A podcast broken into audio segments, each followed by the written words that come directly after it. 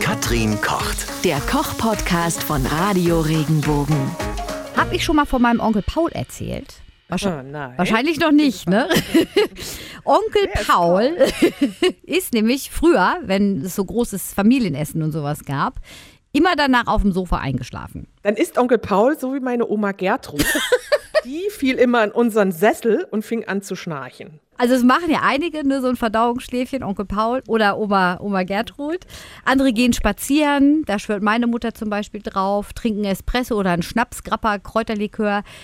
Katrin, jetzt mal ehrlich, so schön das alles ist, aber hilft das? Das Einzige, was wirklich hilft, ist der Spaziergang beim Verdauen. Also man muss den Kreislauf wieder in Schuss bringen und durch Bewegung wird auch die Verdauung angekurbelt. Der Schnaps oder der Espresso, das ist im Prinzip nur ein bisschen Makulatur. Es ist gefühlt, tut es einem besser, aber es hilft nicht wirklich beim Verdauen.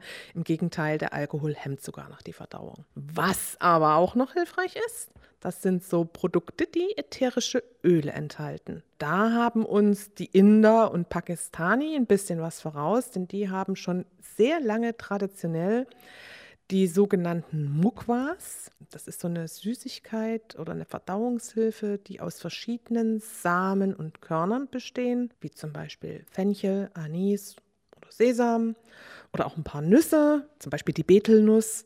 Manchmal wird da auch Zucker beigemischt und die kauen das immer nach dem Essen als Verdauung. Da sind halt ätherische Öle drin und die helfen. Das bewirkt in der Tat etwas. Das ist das, was es manchmal beim Inder oder so im Restaurant in diesen, in diesen Schälchen, diese Genau, genau.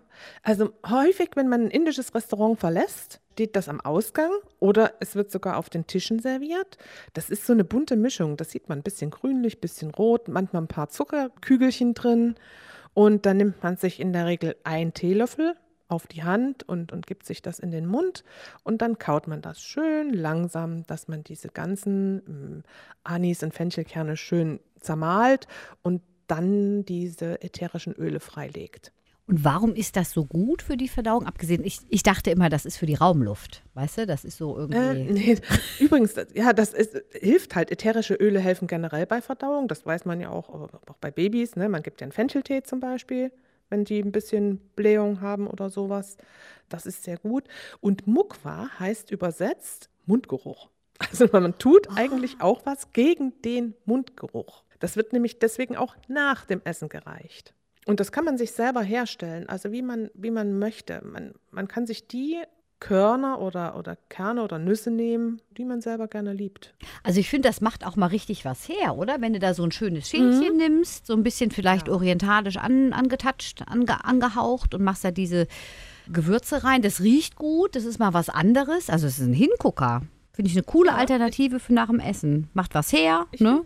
Ich finde das auch. Und dann kann man so ein bisschen, so ein bisschen naschen, so ein bisschen picken. Das geht sehr gut. Kann man das auch bestellen, komplett schon gemischt? Das kannst du fertig bestellen. Das gibt es auch unter dem Namen Pan, Mukwa oder Pan oder indische Gewürzmischung nach dem Essen im Internet bestellen. Allerdings würde ich da sehr darauf aufpassen, dass nicht zu viele Inhaltsstoffe, also eh sonst was drin sind. Manchmal sind Farbstoffe beigemischt, so viele Zutaten drin, die nicht klar beim Namen genannt sind, sondern wo dann E E102, E129, wo man auf Anhieb überhaupt nicht erkennt, was es ist, das würde ich dann nicht nehmen. Aber man kann sich das ganz einfach selbst zusammen machen. Bisschen Fenchel, bisschen Koriander, Sesam, vielleicht ein bisschen Menthol, Curryblätter, Rosenblüten kann man nehmen. Das kann ich alles essen. Das kannst du alles essen, ja. In den Originalstaaten kommt ja die Betelnuss auch rein, ne? so abgeriebene oder kleingestiftelte Nuss. Der Betelnuss wird ja auch nachgesagt, dass die so Alkaloide enthält, die so ein bisschen stimulierend sind. Wie lange kann ich das liegen lassen in diesem Schälchen? Wo bewahre ich das auf? Wird das nicht schlecht oder, oder ranzig? Nee, also oder? Schlecht wird das eigentlich nicht. Das, das lässt du halt nicht offen stehen, weil dann verstaubt es ja. Also ich würde das dann auf alle Fälle wieder zurück in ein verschlossenes Gefäß geben und dann kannst du das schon ein paar Wochen behalten. Also das sind ja Gewürze. Gewürze sind nicht so anfällig, wenn sie im Ganzen sind. Als Pulver sieht das natürlich schon wieder ein bisschen anders aus. Da verliert sich aber auch die Wirkung. Also es müssen schon Samen sein, die man wirklich zerkaut, damit man die Stoffe freilegt. Ne?